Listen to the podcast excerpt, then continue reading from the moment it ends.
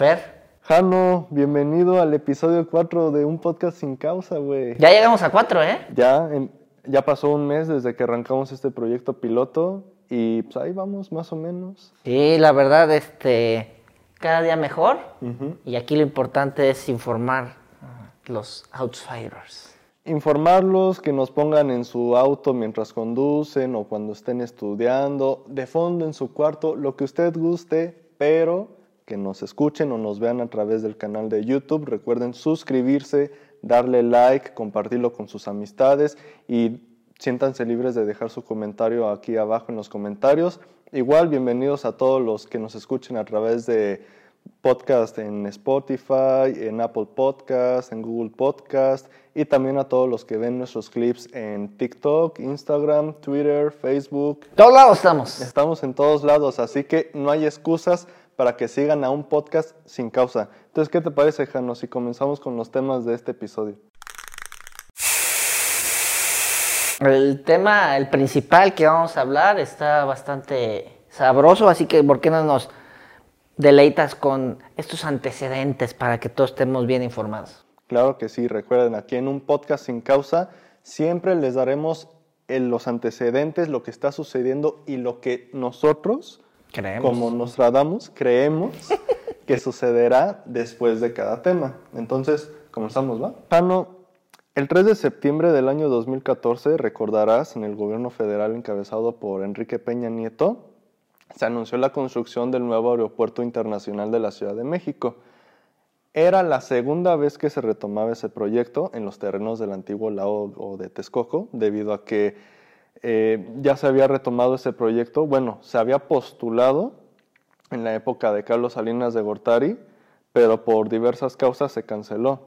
Entonces, después de varios años, se volvió a retomar y pues ya ves, ¿no? Iba a ser un aeropuerto espectacular, en forma de X, iba a ser un aeropuerto de talla mundial, iba a ser la envidia de todos los aeropuertos en el mundo. Se empezó a construir. Se empezó a construir, llevaban aproximadamente el 15% de avance. ¿Y qué pasó? Cambio de gobierno. Así es, el candidato ganador a la presidencia de la República, Andrés Manuel López Obrador, prometió durante su campaña que cancelaría la construcción del nuevo aeropuerto debido a supuestos, y aquí lo ponemos entre comillas, actos de corrupción que según él le costarían miles de millones al pueblo mexicano, al igual que demostraba cómo todo el futuro complejo se hundiría, según sus palabras, como el famoso Titanic. Entonces, este personaje, López Obrador, diciendo que... Bueno, cumplió una promesa ¿Cuál de todas? que, no- que le iba a quitar. Sí cumplió esa promesa. Yo creo que la única, de la campaña, ¿no? Hasta el día de hoy, porque no ha encarcelado ni a expresidentes y tampoco ha llevado a prisión a diversos personajes políticos de las administraciones pasadas, esas administraciones le- neoliberales, Jano. Bueno, pero lo otro fue para campaña nada más. Pero acá sí la detuvo porque iba a costar mucho dinero, porque sus estudios decían lo contrario. Y entonces, ¿qué sigue? ¿Qué decidió el nuevo gobierno? Pues decidió cancelarlo. Y pues obviamente fue un parteaguas para muchos inversionistas tanto nacionales como internacionales. Eh, dieron marcha atrás con este proyecto. Había un fideicomiso especial en la bolsa mexicana de valores en el cual cualquiera ahora sí que invierte desde tu celular desde 50 pesos para construir el nuevo aeropuerto internacional. Y qué pasó pues se tuvo que disolver se desapareció, se tuvo que pagar eh, una gran cantidad de dinero a todos los inversionistas que ya habían apoquinado sus milloncitos para construir este aeropuerto. Y pues bueno, cuando tomó posesión López Obrador en el 2018, eh, en una de sus famosas mañaneras, anunció que se iba a construir ahora el aeropuerto, que según él es el ideal para la ciudad, en la actual base aérea militar de Santa Lucía allá en el estado de Hidalgo, que se encuentra a nada más y nada menos que 50 kilómetros de distancia del actual aeropuerto del Benito Juárez. O sea, el de Texcoco estaba a 20 kilómetros y aquí dijo, no, más lejos y sobre todo en un lugar cuyas condiciones meteorológicas son pésimas en casi todos los días del año. Como tú sabes, el estado de Hidalgo es un estado eh, que está muy alto sobre el nivel del mar. Por ende, hay demasiada neblina en la mayor parte del año, además de que hay muchas colinas, hay muchos cerros. Creo que alrededor de Santa Lucía hay como tres cerros. Dicen que va a ser una gran atracción tanto para los pilotos como los pasajeros estar evadiendo esos cerros al momento de despegar o aterrizar, güey. Sí, la, la realidad es que es una decisión política de el gobierno que lo realizó y que se quería hacer, obviamente desde una, una línea de trabajo y obviamente hay acuerdos que se hacen en donde hay mucho dinerito de por medio. Entonces llega el jugador contrario y dice, yo quiero hacer el trato, yo quiero hacer el acuerdo, yo quiero ser el que esté beneficiado. Es la realidad. Es cada quien, como por ejemplo estos elefantes blancos del aeropuerto de Toluca, el de Cuernavaca, que en su momento se gastaron millones de pesos para construirse y al día de hoy pues no están ofreciendo vuelos comerciales, solamente vuelos privados. Muy poco duró aquí, en el estado. Muy, muy, Muy poco. poco, como un año yo creo.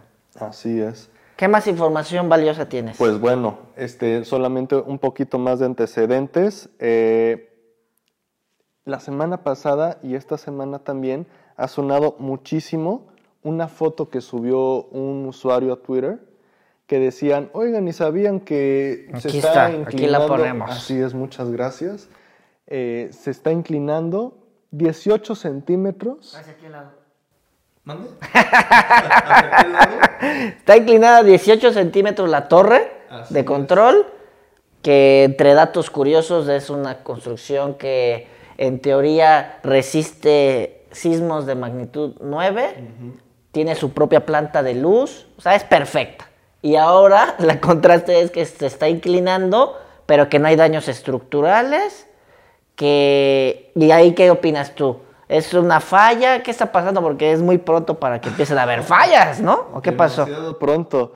Los italianos ya le dicen la belleza de torre de control. La torre de control Sí, de Pisa. ¿cuál, cuál, cuál tener que ir a Italia para ver la torre de Pisa?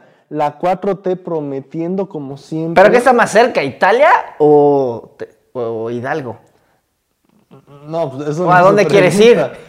está bien lejos de ir al aeropuerto allá a ver esa atracción. Pero aquí lo interesante... ¿Hay pastes o qué hay ahí? hay, Hidalgo? hay pastes. y lo más interesante es que, a ver, ya hablamos de los antecedentes. ¿Tú qué piensas? ¿Que es real o es fake esa noticia? Porque ahí está la foto. Está más o menos inclinado hacia la derecha. No te puedo decir en qué orientación solar o en qué... este, De los puntos cardinales, ¿no? Lo importante, aquí hay dos posturas. Una es que los expertos que se construyó así en es, adrede, que tiene esa inclinación por algo arquitectónico, ¿no? Y en esa parte no me puedo meter. Pero la realidad es que si hay un antes y un después, eh, es un como o, estas obras muy grandes siempre se va a buscar este criticar. Porque como hay una inversión muy grande no puedes estar haciendo las cosas así. Entonces ahí se critica con quién hiciste el acuerdo para que lo hiciera la licitación y todo eso. Claro, ahí es donde empiezan los problemas no hay otras también otras grandes obras que se están haciendo que tienen sus conflictos y problemas y ahí es donde es uno debe de estar eh, alzando la cara porque también ya pasó alzando la mano, perdón, pero ya pasó con lo de la línea del metro, ¿no? Que hubo llamadas de atención y, y se quedaron hundidas y hasta que pasó es cuando ya todos dijimos, ah, ya habían anunciado hace tiempo, ¿no? Aquí también, oye, este pasó esto y vamos a ver en un futuro, ah, oye, es que no van a aceptar, ¿no? Estamos remodelando, pero por otra situación, ¿no? Entonces ahí es cuando te haces la pregunta. Así es. Pero tú dices que sí es verdad. Yo me voy porque sí se está inclinando para ser una atracción turística como en Italia. Esa es mi postura. La 4T siempre pensando en cómo atraer inversión extranjera para hacer turismo ahora, porque ves que anunciaron que iban a construir hasta una zona para hacer sus carnitas asadas y el Museo del Mamut y demás. Pero bueno, Pues ya vienen los mamuts, como lo vimos en el episodio pasado, entonces yo creo que sí pueden hacer algo ya al vienen respecto. porque no bastó contenerlos de chocolate. También hay que tenerlos en un museo. Y desafortunadamente esta nota de la torre de control es fake news. Tache, tache para Pero los nos medios de divirtió comunicación. en Twitter, ahí estuvimos Yo la verdad, te voy a ser sincero. Creíste. Cuando lo vi, lo creí, pero dije, no pueden ser 18 centímetros, porque la forma en cómo tomaron la fotografía sí está demasiado inclinado. Digo, eso no son 18 centímetros, ¿cómo se va a levantar tantito y se va a ladear así horrible? Aquí el punto interesante es cómo uno con, tan con tal facilidad puede inventar información, ¿no? O sea, una persona tomó una foto inclinado y puso que 18 centímetros basado en la regla de su casa y, y se- y entonces eh, el problema aquí es cuando ya eh, los medios masivos, que en teoría, a diferencia de, de redes sociales, tienen filtros y tienen fuentes de información, que ya no es cierto, ¿no? Nada más copian los textos, pero bueno, ese es un paréntesis. eh, divulgaron esta información y todos nos quedamos con esa parte. Claro. Que es cierto. Pero lo más importante es que medios importantes, según esto de cre- credibilidad, Sí, lo vamos eso. a poner entre comillas, ahora sí que creyeron completamente esa farsa. Y Y, es ahí que te- hay mucha gente que está en contra del movimiento de la 4T, pero sí, la verdad, eh, fue una nota que duró varios días en circulación hasta que dentro de la mañanera de López Obrador está la ganadora en poesía y oradora de primaria Vilchis, se apellida, la que aparece en el ¿Quién es quién en las mentiras? Aquí ponemos la- el nombre completo con una fotito. Ella dijo, no, esto es mentira, falso que se está inclinando y demás. Pero obviamente como todos sabemos no tienes que ser experto en comunicación ni también ser investigador privado para estar indagando. Hay muchas cosas que en la mañanera que se dicen y son mentiras.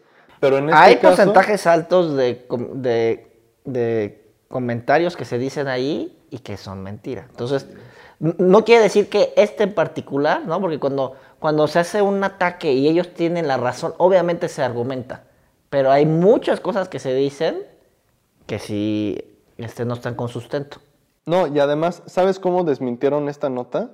Échatelo. Porque acaba de ser eh, la inauguración de la Expo Aeroespacial Mexicana, ahí en el aeropuerto de Santa Lucía, y abrieron a todos los medios de comunicación, ¿no? Y no, miren, van a aterrizar este tipo de aviones en las nuevas pistas, así va quedando la nueva estructura terminal, eh, se van a hacer más adecuaciones y se va a cumplir la misión, en marzo vamos a abrir y va a venir aquí a gritar el presidente y demás, ¿no? ¿Y cómo ves tú la construcción? ¿Está lista para marzo?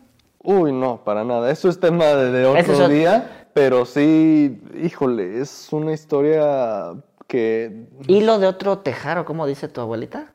eh, pues, mi abuelita no dice muchos refranes y si los dice, la verdad, a Sí, ese, ese es otro tema muy grande, distinto, que ya iremos dando antecedentes también, porque en marzo aquí vamos a seguir con el podcast, obviamente, y vamos a ver qué pasó. Y o si se retrasa como Venom y todas las películas. ¿Te parece? Vamos a hacer un episodio acerca de el- la IFA y de refranes de tu abuelita. Ok, me gusta.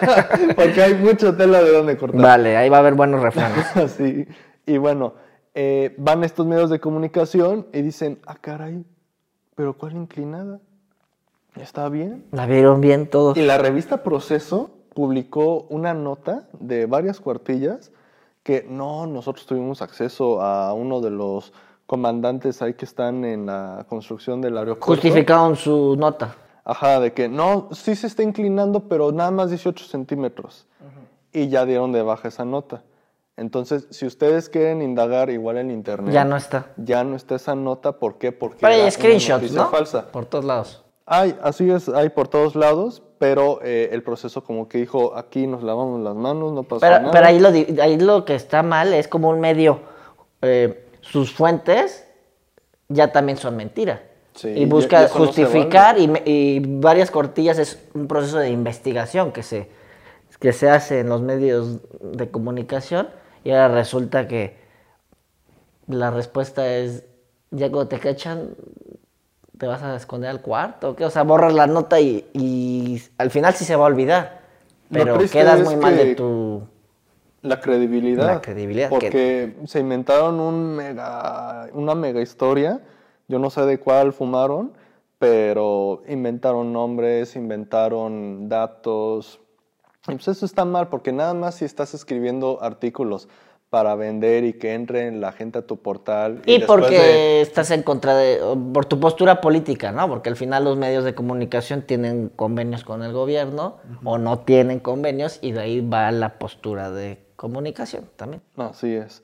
Pero bueno, ¿qué sucederá después, Jano? ¿Qué viene? Ahora que ya vimos que en realidad no se está ladeando, que el- la torre de control está firme, acaba de suceder este sismo como hace que dos semanas, tres semanas. Sí, el 7 o el 9 de septiembre Ajá, el 7 apenas. de septiembre, ajá, y que gracias a Dios no sucedió nada el 19 de septiembre, porque muchos decían... Era "Va a domingo, volver a descansó. repetir". Había ese miedo, yo la verdad no creo que pueda ser por días, sino por, por las épocas, por todo lo que sucede en las placas tectónicas, ¿no? Pero bueno, era domingo, entonces todos en casa y me imagino que varios asustados. Sí, pero bueno, Hubo ese- ya esa prueba de fuego. ¿Y qué pasó? pues mira, yo... Firme, firme está, recta. Ahorita te voy a preguntar, igual quiero que me compartas tu opinión. Yo creo que el aeropuerto no se va a abrir completamente para marzo. La Ah, torre de control va a estar ahí, no se va ni ladear, ni... No está en un terreno tan pantanoso como el de Texcoco, aunque el de Texcoco ya estaba diseñado para meter varias capas de subsuelo para que se hundiera al mismo tiempo y hasta que llega un punto en el que ya no pueda hundirse más. Hay un video padrísimo de cómo los arquitectos Fernando Romero y Norman Foster explican el proceso de construcción cuando se estaba haciendo el aeropuerto en Texcoco.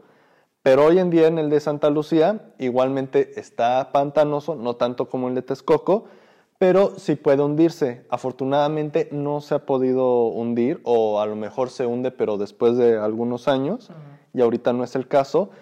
Pero sí, yo creo que van a seguir sacando más notas relacionadas con el Felipe Ángeles, pero si bien es cierto, la mayoría de las notas que están circulando en contra del aeropuerto Felipe Ángeles sí son ciertas. Y aquí desmentimos el de la torre de control que se está ladeando, eso sí es mentira, pero sí es verdad que eh, faltan demasiados, eh, ahora sí que ¿Está retrasada? Aparte de que esté retrasada y que están los militares de que vamos a cumplir con la misión que nuestro presidente dice el 20 de marzo del 2022, que se va a abrir, al día de hoy no hay ninguna aerolínea mexicana que esté interesado en sobrevolar ese aeropuerto, o sea, sus instalaciones. La única que en la que ya están como que apalabrados, entre comillas, ahora que fue lo de la cumbre que invitó López Obrador a varios presidentes de América Latina, que tú nos hiciste el favor de, de explicarnos. Que estaba ahí el cubano. pasado. Así es, y que también vino Nicolás Maduro. Pues una aerolínea venezolana ya dijo que sí iban a operar ahí para hacer un vuelo directo Ciudad de México-Caracas. El problema, Jano, y yo creo que aquí este, voy a dejar mi postura, todavía no tienen ninguna certificación internacional. Entonces es Eso no aeropuerto importa, eso Felipe no importa. Ángeles, no aeropuerto internacional. Aunque bueno, a la 4T de las pocas cosas que admiro de esta administración es que no se le cierra el mundo y para cualquier cosa hay una Soluciones, sí. solución. ¿Qué pasó? No te preocupes, ¿por qué? Porque está López Obrador. López Obrador se dice, hay días buenos, hay días malos como los ahogados en el Es un gobierno muy Tula. centralizado, ¿no? O sea, digamos que decisiones que se tomaban antes por otros, ahora se toma mucho aquí. Entonces, si ellos quieren algo, se va, se va a lograr, ¿no? Claro. Aquí una pregunta puede ser, eh, ¿la decisión del aeropuerto es acertada porque había ya eh, demasiado tráfico aéreo y era importante hacerlo? Un gobierno decidió acá, el otro acá, pero yo creo que sí va a haber varios factores. La distancia, la gente normalmente que viaja va a la Ciudad de México, sí es una distancia bastante fuerte, que te muevas en taxi No, y o además- en Uber o de cualquier compañía te va a salir bastante caro la distancia y también va a tener que haber factores de, de movilidad, de seguridad y empieza a haber así poco a poco factores que deben de haber respuesta. Y además, no sé si sepas, pero están construyendo un segundo piso para que pase un carril exclusivo de Metrobús desde Bueno, la- los segundos pisos le encanta a nuestro presidente, Pero le encantan. para mí es una estupidez. Bueno, un segundo piso va directamente del aeropuerto a la ciudad, ida y vuelta, de Metrobús. Son este, poco más de 40 kilómetros. ¿Cómo va a estar eso listo para marzo del 2020? ¿Cuántos años se tardaron las obras en su gobierno? Años. Se tardaron más de Bueno, seis años. sí. Ah, salió López Obrador y todavía no se inauguró completamente el segundo piso del periférico. Pero la obra ya va a estar en acuerdos. Ya le va a tocar al otro presidente pagarlo, Pero- porque pero- cancelar eso va a ser un golpe duro. Pero yo creo que sí, cualquier presidente más cuerdo que el que está ahorita, en 40 kilómetros 40 kilómetros, imagínate, de puro segundo piso, para llegar de la Ciudad de México a Hidalgo. A Hidalgo en Metrobús, porque aparte también están construyendo unas vías para hacer un tren este, suburbano, me parece, que te conecte de alguna estación del metro al nuevo aeropuerto. Pero todo eso toma años, y sobre todo en un país en el que la burocracia está... Híjole, Ya son dos estados distintos. son dos estados distintos. Y aunque sea un proyecto federal, no puedes tú nada más agarrar y decir, ¿sabes qué? Para tal día necesito las vías férreas, ya necesito los vagones y que todo esté funcionando. Así ni en China, ni en Estados Unidos, ni en los países tercermundistas o primermundistas existe eso. Bueno, así sucede cuando es una decisión centralizada. Es un grupo pequeño que decide y no y el no tomar en cuenta a este estado, a este, eh, mm, dejas de ver cosas. Claro, y como las estabas- decisiones no se pueden tomar con toda la información. Y como tú estabas diciendo, un viaje en Uber, porque Ya es caro ir al lado aeropuerto. Un taxi, porque un taxi te cobra el doble o lo triple, porque se aprovechan de los pasajeros. Por la necesidad. Aparte por la necesidad, porque es una mafia ahí más o menos rara, ¿no? Y mucha gente sabe que los que ya saben cuánto cobra en realidad un taxi o un Uber o un Didi, pues ahí hacen la negociación. Pero mucha gente utiliza estas aplicaciones para evitar todo eso. 50 kilómetros. 50 kilómetros del Benito Juárez al nuevo aeropuerto. Imagínate que tú estás haciendo una escala, vienes proveniente de Londres a la Ciudad de México. Bueno, Ciudad de México. Llegas Eh, a Hidalgo, No, o sea, para hacer escala en el Benito Juárez y hacer conexión en Hidalgo, en el de Santa Lucía, porque te repito, que vengas de Londres a Ciudad de México por Aeroméxico, porque Aeroméxico ya dijo públicamente que no tiene intenciones en operar en Santa Lucía, que no va así su, su línea de negocio, y aterrizas en el Benito Juárez después de 12 horas, pero quieres ir a Puerto Vallarta, y tu y vuelo el boleto que allá. habías comprado de X Aerolínea que se animó a operar en Santa Lucía, Ya- ya no- está ahí. Te bajas del Benito Juárez, te dan tu maleta y te dicen, ¿sabe qué, joven? Pues es que no hay conexión directa. O paga taxi, o se paga un Uber, un Didi, algunos de estos transportes colectivos por internet. Y O, viaja una hora y media o dos. o sea, el tráfico, porque están ampliando la autopista que te conecta al nuevo aeropuerto, pero es que es increíble decir que para marzo va a estar. Ni, ni si este proyecto fuera en China o en Corea del Norte. O en Qatar, que tienen la esclavitud construyendo los estadios. No se puede. No se puede terminar eh, este, esas- esos tipos de proyectos, porque es ahí cuando te apresuras que salen las cosas mal. ¿Qué pasó? Que no se hicieron los cálculos exactos, que no se dejó secar tal material y ya se está cuarteando y ya se están cayendo las columnas. no Cosas que están vamos a ir viendo. Así es. Entonces, para rematar con este tema, ¿qué piensas tú que va a suceder en un futuro? La torre está recta. ya cambié mi opinión. Va a haber mucho problema con esto. Me voy a esperar mucho. me voy a guardar mucha información para el episodio del aeropuerto y refranes de abuelas. Pero yo creo que la realidad es que no va a estar a tiempo. Va a tener muchas partes parchadas. Cuando salga la inauguración va a haber zonas cerradas.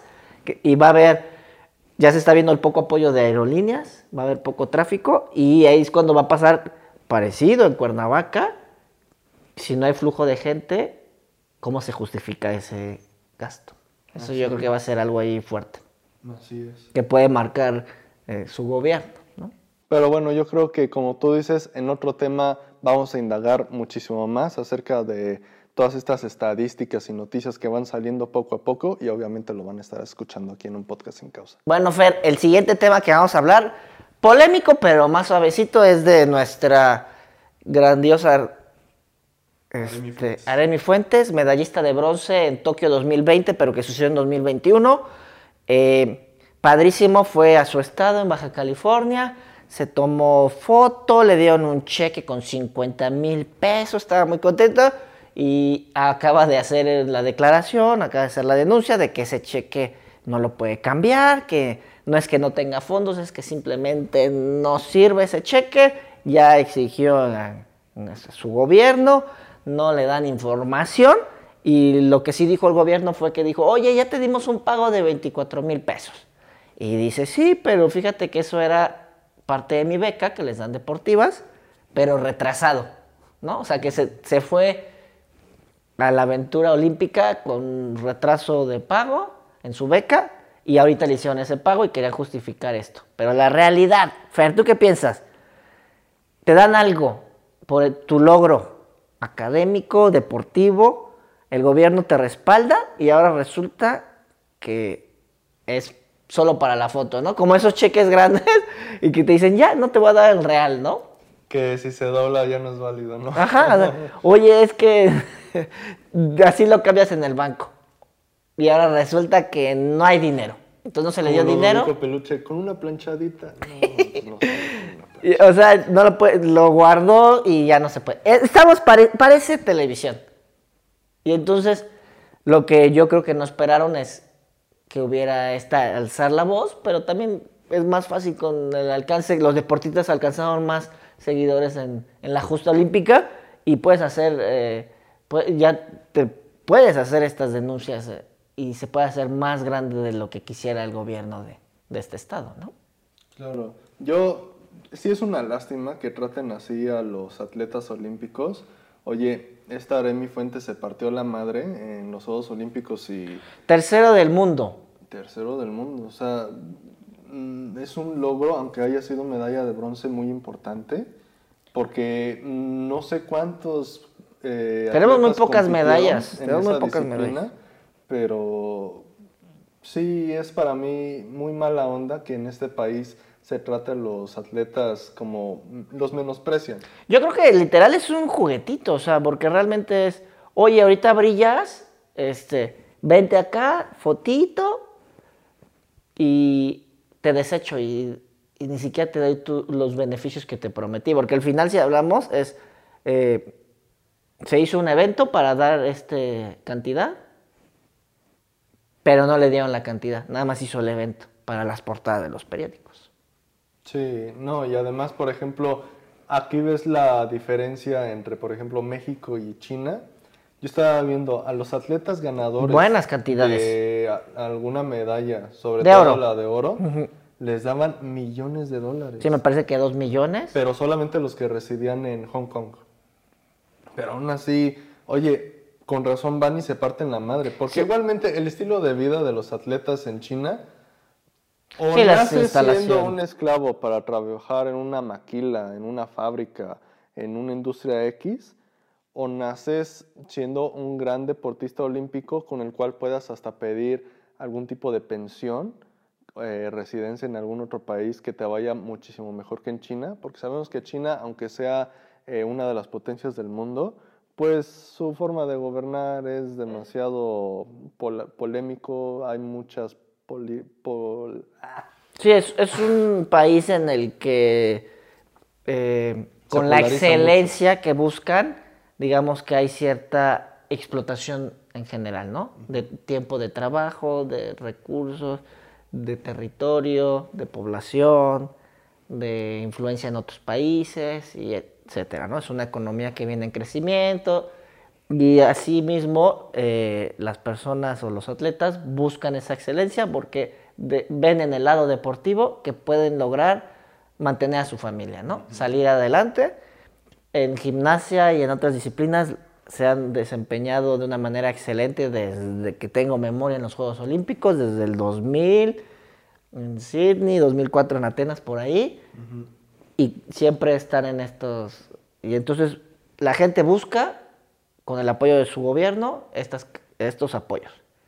La diferencia ya, igual buscamos una tabla aquí de ver en cada país cómo se les apoya. China es de los que más apoya y de los que más medallas generan, ¿no? Entonces, también ahí está interesante. Entonces, 2 millones 50 mil pesos, pero aquí que siempre no, que lo voy a usar para mi fiesta de 15 años. Claro, no, y además se les ha quitado muchos fideicomisos a los deportistas, porque sí, sí, sí se les da una beca, pero la beca al parecer bajó este, en monto presupuestario y yo creo que, pues mira, ya, pasa, ya pasaron varios días de esta nota y todavía no se le resuelve a Aremi sus 50 mil pesos. Entonces ahí te ves, te das cuenta pues que es el poco interés que existe por parte del gobierno estatal de Baja California, como también por parte del gobierno federal, pero a través de la CONADE. Sí, aparte no es la cantidad, es la acción. O sea,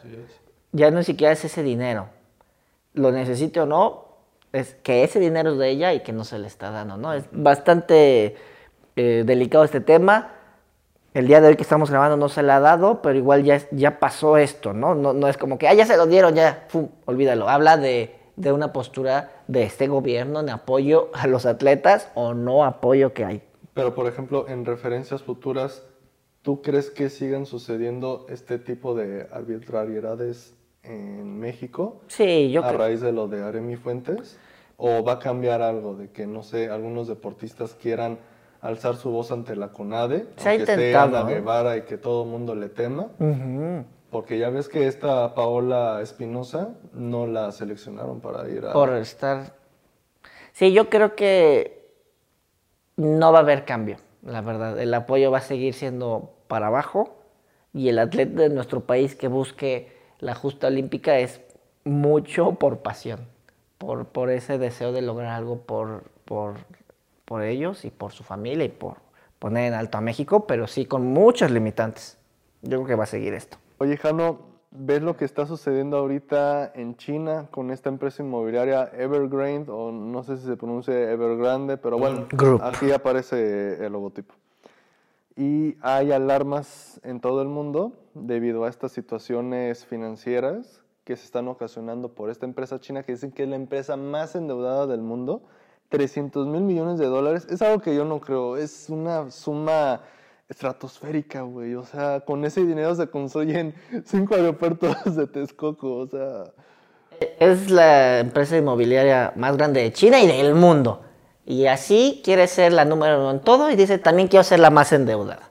El tema aquí es que están construyendo complejos para que vivan un millón quinientos mil personas son demasiados complejos alrededor de China. Los antecedentes para arrancar este tema es que esta empresa que año con año, desde el 2008 me parece, ha estado pidiendo préstamos, pero en cantidades exageradas a instituciones chinas, pero estos bancos chinos siguen aportando dinero sin importar que no vendan estas unidades familiares.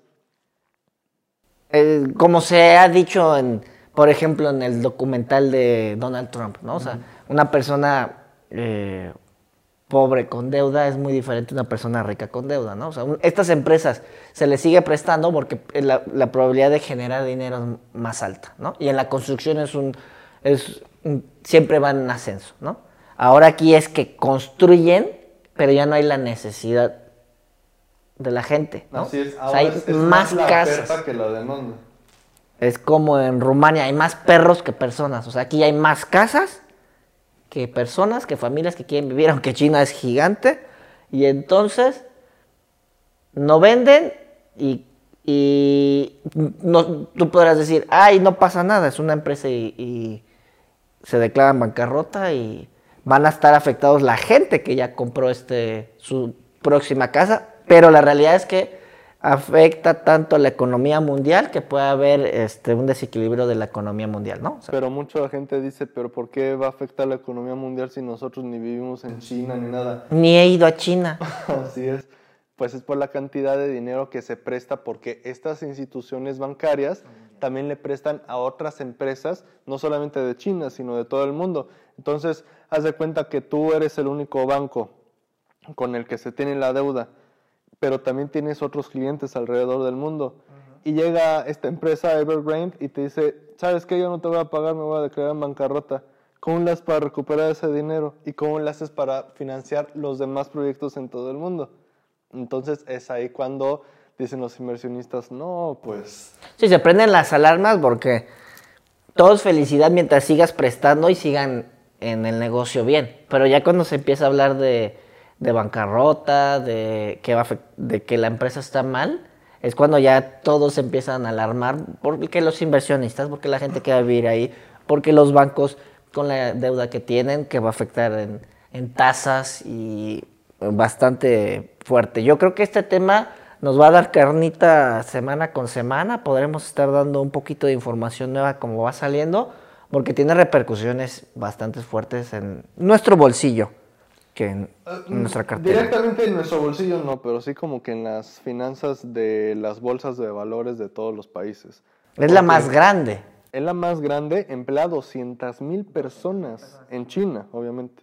Pero aquí, eh, bueno, ustedes pueden encontrar muchas imágenes y videos en internet de cómo están destruyendo, están ahora sí que con dinamitando estos grandes edificios de 40, 50. Están jugando al Lego. Construyen y después, ah, nadie lo quiere, no hay nadie que lo use y trrr, lo tiran. Porque es más fácil derribarlo que seguir operando y acondicionándolo.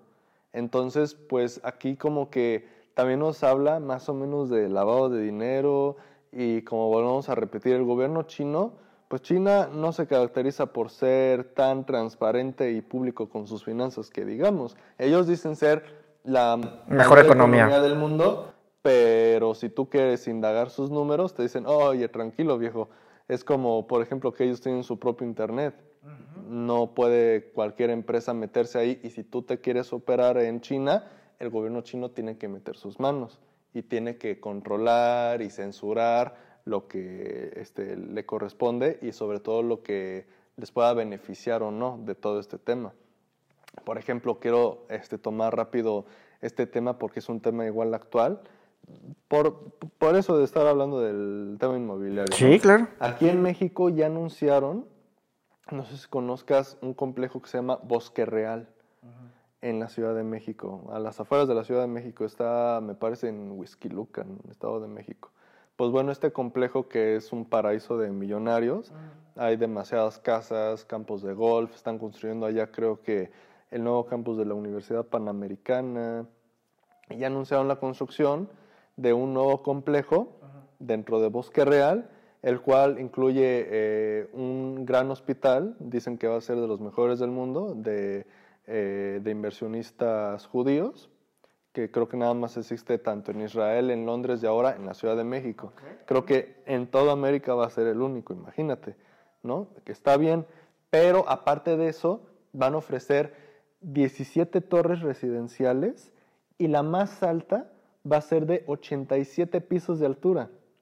No sé si podemos dejar aquí en edición eh, la foto Sí, sí, sí. de cómo va a quedar. Supuestamente sería la torre más alta de Latinoamérica, porque cada año va cambiando, ¿no? Por ejemplo, la Torre Reforma es la más alta, no, ahora va a ser la Torre Obispado. Que siempre no. No, ahora la Torre Mítica, que ya se está a punto de construir. No, ahora la Torre, quién sabe qué, en San Nicolás de los Garza, en Nuevo León. Entonces, es una carrera para ver quién construye el más alto, ¿no? En México. en México. Y ob- obviamente va a ser pues, de los más altos del continente. Pero aquí a lo que vamos es que estos inversionistas de Bosque Real decían, es que ya vendimos 10 mil viviendas por anticipado. ¿Cómo vas a vender 10 mil viviendas por anticipado? Y públicamente decir, voy a construir más de eh, mil, nuevos, mil nuevas unidades, cuando ni siquiera están listas. Porque ahí puede haber gato encerrado de toda esta cuestión del lavado de dinero y engañar a la gente que ya compró su propiedad ahí. Que no, si te cuesta 5 millones y mira, va a quedar padrísimo. Oye, pero todavía no está listo. O sea, imagínate cuánto tiempo va a tomar eh, en todo esto de papeleo burocrático, de, oye, vamos a construir eh, gobierno de la Ciudad de México y gobierno del Estado de México. No, y que se empiece a construir. ¿Qué, vas- qué se va a tardar más? ¿Este complejo o el segundo piso del aeropuerto? No, pues el- este complejo. O sea, imagínate, yo creo la Torre Mayor, que está en Paseo de la Reforma, que inauguró creo que en el 2005-2006, tardó 10 años en construirse. Pues, aquí imagínate uno de tantos pisos, güey. de Y todo lo que conlleva, den, que permisos, te cambios de conlleva. gobierno, inversión y todo el tema ya inmobiliario. Ajá, sí es cierto lo que están haciendo, que nosotros no queremos eh, malinformar ni, ni queremos ahora sí que eh, afectar la imagen de Bosque Real, solamente estamos diciendo lo que se comenta en las plataformas inmobiliarias de México. Pues es literalmente de que, oye, voy a comprar un depa para mi hijo junior. Ya, este, no, todavía no para cuando nacido. salga a la universidad. Oye, todavía no ha nacido o ya nació, tiene tres Que ya, años. que ya quiero tener. ujú. Ajá, y ya para cuando Bueno, salga es a la para su futuro. O entre, ya esté listo el rascacielos con su departamento de ¿qué te parece? Eso es 100 visión. Eso es visión. Pero eso es un gran, una gran, este, conlleva pues una gran responsabilidad. Como porque ser un es un superhéroe. alto riesgo el estar invirtiendo en proyectos de ese estilo. Oye, me estás vendiendo ahora sí que espejitos. Qué Sí. padre, pero Así. yo quiero ver los cimientos, yo quiero ver que en realidad se esté construyendo algo. Entonces yo creo que es lo mismo que pasa con Evergrande, nada más que en China. Sí, allá lo que el, primer afectado son la gente que ya hizo esa inversión por ver y creer en la empresa, ¿no? Allá, la más grande, crees en su prestigio, credibilidad, en que estás haciendo una inversión que te va a generar dividendos muy fácilmente, ya sea que la rentes, que vivas ahí, todo va a crecer, ¿no? Y ahora hay muchísima gente que las noticias dicen que un millón pun- 1.5 millones de personas pues se van a quedar sin su residencia porque pues, no pasa nada. Y quién sabe cómo opere ahí el gobierno chino, de que, ok, eh, se declara en bancarrota, pero pierden todo el dinero que invirtieron estas familias chinas o se les regresa algún tipo de indemnización o algún porcentaje. Pero ¿en cuántos años? Es un tema bastante delicado que vamos a seguir informando y les recordamos que nos pueden escuchar en todas las plataformas de podcast. Aquí el ingeniero Fer se encarga de, como las bandas musicales, Ah, sí. la banda Outsiders del ingeniero Fer. Se encarga de que estén todas las plataformas y también si nos están viendo en YouTube, muchas gracias por vernos. Este, de verdad, gracias por escuchar este cuarto episodio con bastantes temas bastante interesantes. ¿Algo más que quiera decir, Fer? Nada más agradecer a todos los que nos escuchan y nos ven en YouTube y también en redes sociales. No olviden suscribirse, darle like, compartirlo y por favor déjenos sus comentarios que nos sirve de mucho para retroalimentación. ¿Qué quisieran ver? eh, ¿Qué temas estar platicando? O si se organiza alguna sección en especial. Sí, en las redes sociales que nos, escriban la información relevante que quieran saber, con mucho gusto, ¿no? Así me es. late, me late. Bueno, pues cuídense mucho y nos vemos hasta la próxima. Ya por favor se fue.